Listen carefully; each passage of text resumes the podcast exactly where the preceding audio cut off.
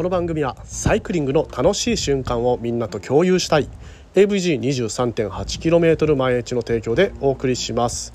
はいどうもおはようございます。森健でございます。本日も毎朝10分走りに聞くラジオを始めてまいります、えー、今日もですね、え梅雨の中休みパート2とデイ2ということですね、えー、昨日から2日間ちょっと晴れ間が見えておりますので今日はねまず朝何をしないといけないかというとですね除草剤を巻かないといけない。はい。えー、除草剤っていうのはですね歯から入ってでそして根の方まで効いていくというようなものを使っていましてでですね、まあ、あの除草剤ね歯から入るまでに大体ね、えー、巻いてから6時間ぐらいは晴れ間が続かないと効果が薄まる可能性が高いですよというふうに注意書きに書いています。はい。まあね、どこに巻くかっていうとですね駐車場ですとかね、えー、ここはねあの室外機の近くだから草生えないでほしいなとかいうところに大体巻いていくわけなんですけれどもまあねこれをね朝一でやらないといけないということで、えー、今日もですねその作業を終わらせてやっとラジオをね撮る時間ができましたというところでございます。この後もね今日は、えー、草刈りもねありますので雨の中休みというのはですねやっぱり草がガンガン生えてきますので その草とね今日は、えー、一日中ちょっとね勝負をしていく対決をしていくというような、えー、一日になりそうです。ということでですねまあ日常の私草との戦いという題名で今日は話をさせていただきました。以上でございます。はい。すいませんね。えー、まあこんな感じで始まりましたが、今日はね、ちょっと何のことについて話そうかなと思って、えー、2時間ね、バイクに乗っている間に考えた結果、えー、観光と自転車、ね、この、まあ、これ観光と自転車の関係性とかそういうことではなくて、えー、観光にね、えー、行く人っていうのは果たして自転車を求めてるのかどうかみたいなね、え、そんな全問答を、え、今日はねやっていきたいと思っております。まあ興味がある方は是非聞いてみてください。それでは本編いきます。チェキラー。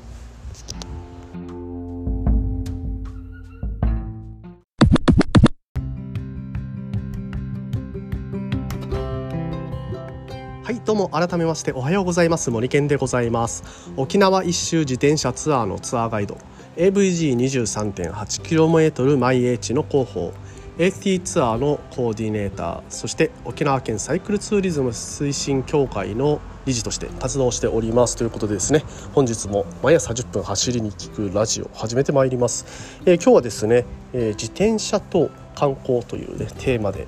えー、話していきたいと思っておりますがまああのね先ほども言いましたようにその自転車をどのように観光に有効活用にしていくかというようなね建設的な話ではなくてですね全問答果たして、ね、自転車に乗る人イコール観光客なのか観光客イコール自転車に乗る人なのか、まあ、そもそもの話ですね、えー、こういった全問答についてちょっとねえー、うじうじと考えていく回となります。まあ私のね、えー、独り言に付き合っていただける方は最後まで 聞いていただけたら嬉しいでございます、まあ、そう思ったのはですね、えー、最近ですね電動自転車っていうのが流行ってますよね、はい、電動アシスト自転車ですね。でその中でもやっぱり売れ行きがいいもの売れているものっていうのはスポーツタイプのものではなくえー、形がかっこいいものなんじゃないかなっていうのをね今日思いました。というのもですね普通にあの走、えー、バイクで走っててでおじいちゃんがですねまああの電動アシスト自転車に乗ってなんか農作業に行ってるのか、まあ、その電動アシスト自転車の後ろにカゴを積んでね走ってたんですけれども、えー、そのバイクがですねメイトバイクっていうですねえめっちゃかっこいい電動自転車なんですよ。多分ね16万7万ぐらいするやつなんだと思うんですけれどもそれをね、えー、野良作業に使っているっていうね、えー、ところになんかね衝撃を受けてしまったと同時に、えー、そういうねやっぱり、えー、どういう作業に使うかっていうのは別としてえ形がかっこいいもの見た目がかっこいいものねプラス機能性があるものっていうのをやっぱりあのどういう、ね、人でもえー、あんまり情報に、えー、敏感な人じゃなくても選んでいく時代になってきてるんだろうなとまあそういう方でも全然ね、えー、ネットでショッピネットショッピングで自転車を選んでまあ第一印象でこれかっこいいなっていうので買うとねえー、そういう時代が来てるんじゃないかなと思っています。まあ、メイトバイク気になる方は調べてみたら分かると思うんですけれどもちょっとねクロス系の、えー、クロス系と街乗り系の中間ぐらいですね、えー、いいとこ取りをしたバイクだなと本当にねあの形的にも機能的にも。ね、結構ね出力も強いみたいですので、はい。まあ、そういうバイク、まあ、自転車になりますね、えー、ちょうどね私の乗ってるクロスカブとかと同じような立ち位置になるんじゃないかなと、まあ、ちょうどいい感じですね、はい。え、そういう自転車が一番売れるんじゃないかなというところ、うん、になってきてます。まあ電動自転車もですね。はい。まあねあのー、ママチャリだとねやっぱりちょっとかっこ悪いかな。でロード系のバイクだと機能性がないしなと思うとやっぱりそこら辺に行き着くんだろうなというのが、えー、見てね正直に思った感想でございます、うん、足つきもあの足つきも良くて、ね、安全ですしね。まあそこら辺が全然選択肢に、えー、賢い選択肢に入ってくる。んじゃないかなというふうに思います。でそうなってくると、えー、一般の観光客の方が何を求めてるのかとはい、いうところなんですけれども最近ね私もあのツアーツアーというかですね、まあ、観光に行くならどういうところに行きますかというような相談をよくえー、受けるようになってきてましてで、まあ、そのね相談を聞いていると、まあ、やっぱり土定番のところには行きたいよねと。何回来ても、まあ、土定番のところは欠かさず、えー、行きたいよねと。とはいえ景色のいいところ見たいよねとか、はいまあ、あの AT コーディネーターっていうねちょっと特殊な旅をコーディネーターコーディネートするっていう、えー、ところに特化した研修をずっとね受けてきたのでまあねその、まあ、そのせいというかねその、まあ、そこにこだわりがありすぎるとやっぱりあの一般のね一番売れ行きの良い旅行商品っていうのがね作れなくなっていくというような、まあ、あの負のね連鎖的なものが起こり得るんじゃないかなと思ってそこはねちょっとね私自身気をつけないといけないなというふうに思っては、えー、いるところなんですけれども、まあ、そういうふうにですねただ、えー、沖縄にせっかく来るんだから、まあ、そういうね定番のど定番のねめっちゃ綺麗なところっていうのは抑えながらも、えー、ちょっとしたねスパイス的な要素でそういうねえー、他では体験できないこんなものもありますよみたいなねそういうね提案をスッとできるっていうのが、まあ、観光に特化するためには、えー、ちょうどいいぐらいのね距離感 なのかなと思います。でその中でですね自転車自転車を移動手段としてもしくはアクティビティとして入れ込むには、まあ、どういうねきっかけで入れ込むことができるのかなというふうにちょっとね今考えているところなんですけれども、ね、せっかくなんで私私もねあのいろいろ自転車のサークルをやったりとかまあ、自転車の観光についての推進協会というのをやってる関わりもありますのでせっかくだからね、えー、そういう移動っていうのはどうですかみたいなね提案も中にはね入れてみたいなと思ってるんですけれどもやっぱりですね手軽に、えー、提案できるものとしてはそうですねレンタサイクルももちろんなんですけれども、まあ、電動のアシスト自転車の、まあ、レンタルそれをですね、えー、市街地では移動手段として使ってみるのはどうですかみたいなねそういう提案がまず一つあるかなと思います。でですねやっぱり自転車を進めるに、えー、至るまでにはそのプランニングをお願いされる人たちの、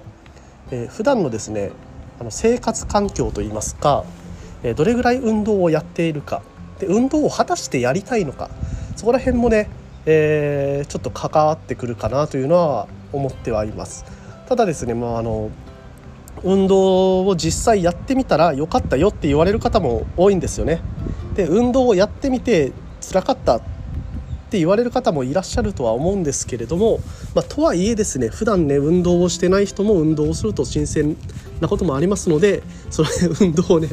一応ね進めてみるのもありなのかなとかうんねなんかねこういうねしょうもないところで、えー、悩んだので、まあ、今日の放送と なったわけなんですけれども皆さんねどう思いますか？まあね、えー、まあ基本のプランは移動手段としてはまあ車だとかね、え、そういったものを提案していつつ一応こういうのもありますよみたいなね添え物的に自転車をとりあえず提案する、まあ、そんなところでしか今のね観光の、えー、観光に来られる、まあ、ただ観光に来られたいというお客さんへのね自転車の、えー、布教活動っていうのはねできない現状、ね、でございますが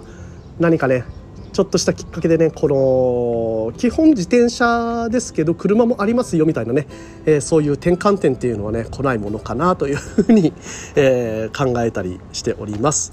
まああの何かねアイディアがあるとかまあ、そういう話ではないんですけれど今現状のね本当にねプランを作る、え旅行のプランを作ったりとか、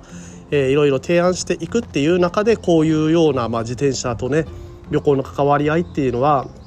あのー、そこまでねまだね深いところまで行けてないな日本では、うん、日本では。ね。というような、えー、印象を持ったというような話でございました。まあねあのー、皆さんね自転車好きな人が、えー、この番組に聞かれてるかと思いますので是非ともねこのね自転車の楽しみっていうのを、えー、まあ身近な人からでもいいので、えどんどんね波及させていってそしてね、え自転車で旅行するとまあ、こんないいことがあるよとか景色をゆっくり見られたりとか好きな場所で泊まったりとかね、えー、橋のど真ん中ねあのー、例えば氷大橋とかねそのど真ん中で泊まって写真を撮れるのは車でもバイクでも無理です。自転車とか歩きならできますと、ね、歩きとかランニングとかね、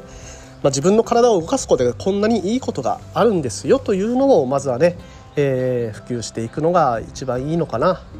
というのを思って、まあ、コツコツとね SNS 等の発信を今後続けていこうと思った今日この頃でございましたという話でございます。はい、えー、毎朝10分話 ごめんなさい毎朝10分走りに聞くラジオではこういったような自転車に関する Tips と毎朝10分話しておりますが、まあね、面白かったなとか役に立ったなとかちょっとねアイディアの、ね、きっかけになりそうだなとちょっとでもね思った方は是非ともフォローしていただいて聞いていただいてで、えー、感想等 SNS 等でつぶやいていただけますと嬉しいです、えー、皆さんのお住まいの地域は、えー、天候いかがでしょうか？ね晴れてるところにお住まいの方はこのね梅雨の合間にぜひとも洗濯物を干して、えー、リフレッシュして一日を迎えていただければと思います。それではね今日もこの辺にさせていただきます。皆さん今日も気をつけていってらっしゃい。